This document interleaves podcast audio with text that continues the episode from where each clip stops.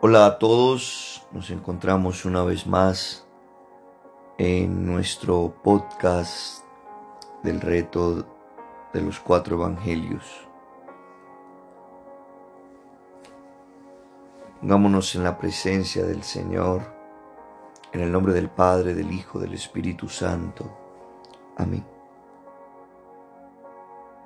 Hoy, Señor, queremos entregarte toda nuestra vida, nuestros miedos, nuestras cargas y cansancios.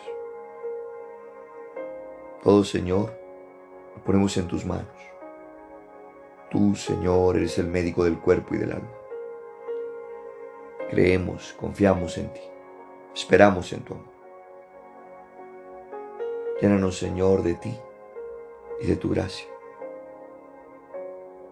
Que seamos sanados y santificados en tu bondad, según tu misericordia. En el nombre del Padre, del Hijo y del Espíritu Santo. Amén. Lucas capítulo 11. Estaba Jesús orando en cierto lugar cuando terminó, le dijo uno de sus discípulos, Señor, enséñanos a orar, como enseñó Juan a sus discípulos. Él les dijo, cuando oréis, decid, Padre, santificado sea tu nombre, venga tu reino, danos cada día nuestro pan cotidiano, y perdónanos nuestros pecados, porque también nosotros perdonamos a todo el que nos debe y no nos dejes caer en tentación. Les dijo también, imaginaos que uno de vosotros tiene un amigo y acude a él a medianoche diciéndole, amigo, préstame tres panes porque ha llegado de viaje a mi casa un amigo mío y no tengo que ofrecerle. Y el otro desde dentro le responde, no me molestes, la puerta ya está cerrada y mis hijos y yo estamos acostados. No puedo levantarme a dártelos. Os aseguro que si no se levanta a dárselos por ser su amigo, se levanta para que deje de molestarle y le dará cuanto necesite. Yo os digo, pedid y se os dará, buscad y hallaréis, llamad y se os abrirá, porque todo el que pide recibe, el que busca halla, y al que llama le abrirán. ¿Qué padre hay entre vosotros que le da una culebra a su hijo cuando le pide un pez? ¿O le da un escorpión cuando le pide un huevo? Pues si vosotros, aun siendo malos, sabéis dar cosas buenas a vuestros hijos, cuanto más el Padre del cielo dará el Espíritu Santo a los que se lo piden. Estaba Jesús expulsando un demonio que era mudo, y apenas salió el demonio, rompió a hablar el mudo. La gente quedó admirada, aunque algunos de ellos comentaban, Este expulsa a los demonios por Belzebul, príncipe de los demonios. Otros, para ponerlo a prueba, le pedían un signo del cielo. Pero él, adivinando sus intenciones, les dijo, Todo reino dividido contra sí mismo quedará asolado y una casa se desplomará sobre la otra. Entonces si también Satanás está dividido contra sí mismo, ¿cómo podrá subsistir su reino? ¿Por qué decís que yo expulso los demonios por Belzebul? Si yo expulso los demonios por Belzebul, ¿por quién lo expulsan vuestros hijos? Por eso ellos serán vuestros jueces.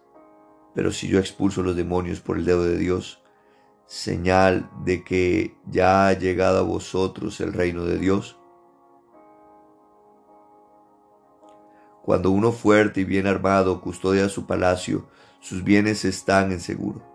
Pero si llega uno más fuerte que él y le vence, le quita las armas en las que estaba confiado y reparte sus despojos. El que no está conmigo está contra mí, y el que no recoge conmigo desparrama. Cuando el espíritu inmundo sale del hombre, anda vagando por lugares áridos en busca de reposo, pero al no encontrarlo piensa, me volveré a mi casa de donde salí. Pero resulta que al llegar la encuentra barrida y en orden. Entonces va y toma a otros siete espíritus peores que él. Entran y se instalan allí. Y al final de aquel hombre viene a ser peor que el principio.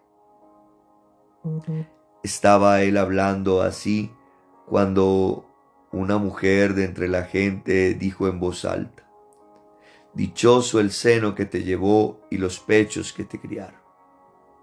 Pero él dijo, Dichosos más bien los que oyen la palabra de Dios y la guardan. Comenzó a decir a la gente reunida junto a él, Esta generación es una generación malvada. Pide un signo, pero no se le dará otro signo que el de Jonás porque así como Jonás fue signo para la gente de Nínive, así lo será el Hijo del Hombre para esta generación. La reina del mediodía se levantará en el juicio con los hombres de esta generación y los condenará, porque ella vino de los confines de la tierra a oír la sabiduría de Salomón. Y aquí hay algo más que Salomón. La gente de Nínive se levantará en el juicio con esta generación y la condenarán porque al menos ellos se convirtieron por la predicación de Jonás.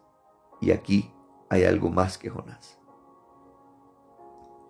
Nadie enciende una lámpara y la pone en un sitio oculto o debajo del celemín, sino en el candelero, para que los que entren vean el resplandor.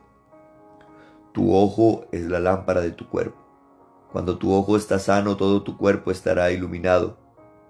Pero cuando está malo, también tu cuerpo estará a oscuras. Mira pues que la luz que hay en ti no sea oscuridad. Pues si tu cuerpo está enteramente iluminado, sin parte alguna oscura, estará tan enteramente iluminado como cuando la lámpara te ilumina con su resplandor. Cuando terminó de hablar, un fariseo le rogó que fuera a comer con él.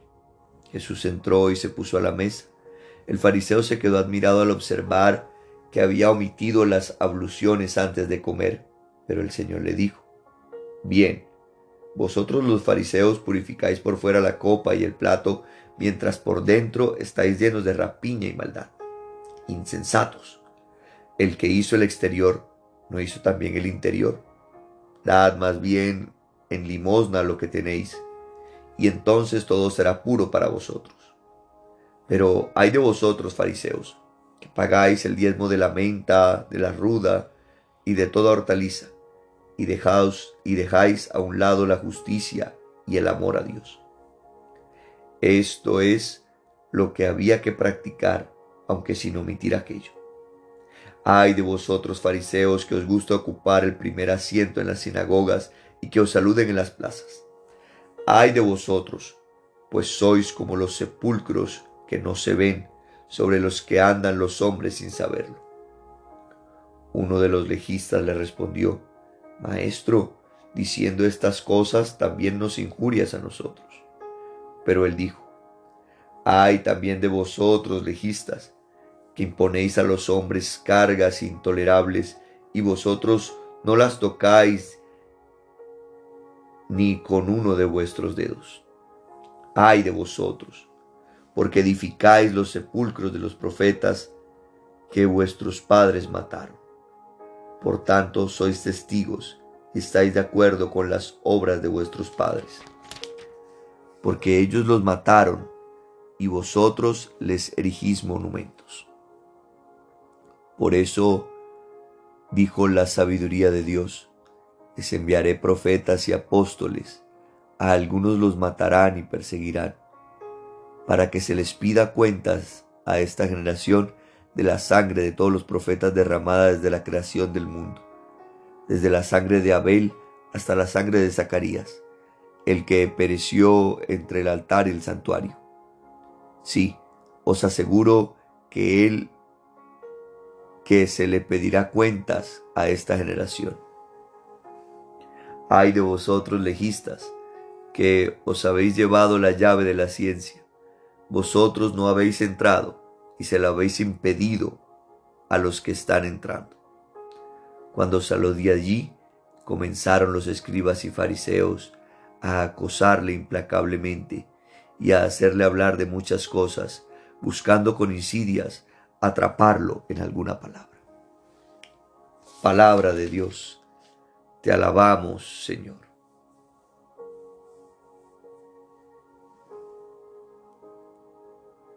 Hermanos, hoy este capítulo 11, los discípulos piden al Señor que les enseñe a orar.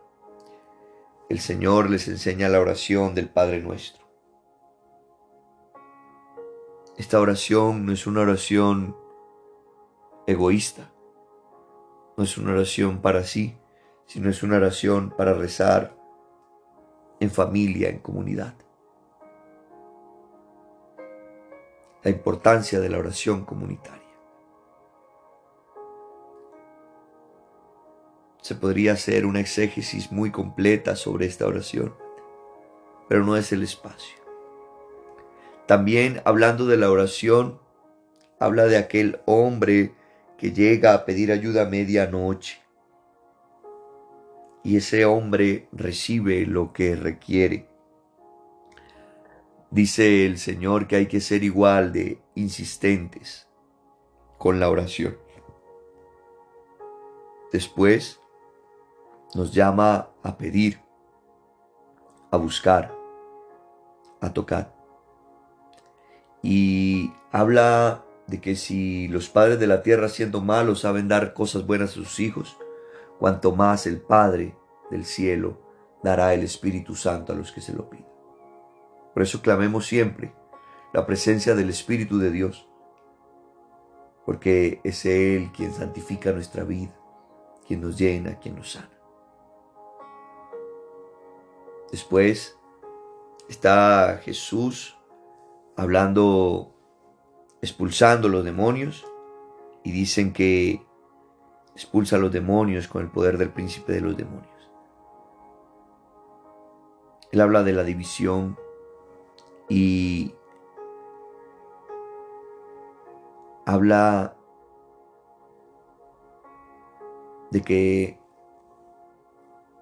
Él expulsa a los demonios con el poder de Dios y que esto es signo de que el reino de Dios ha llegado. El reino de Dios ha llegado, hermanos. Y es actual. Y Él expulsa el mal de tu vida cuando Dios es el rey. El mal tiene que huir.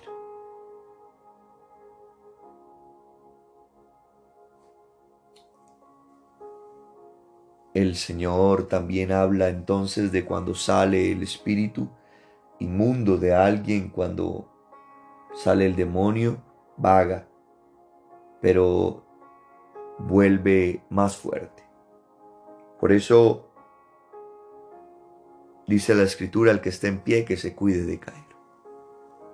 Si has empezado un proceso, un camino con el Señor, mantente firme, porque quizás vendrá en otro momento la tentación más fuerte, el mal, a quererte apartar.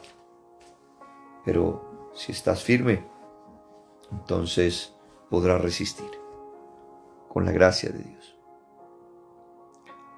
Cuando Él está hablando, hay una mujer que dice, dichosos el seno que te llevó, los pechos que te criaron. El Señor dice, dichoso el que oye la palabra de Dios y la guarda, la pone en práctica.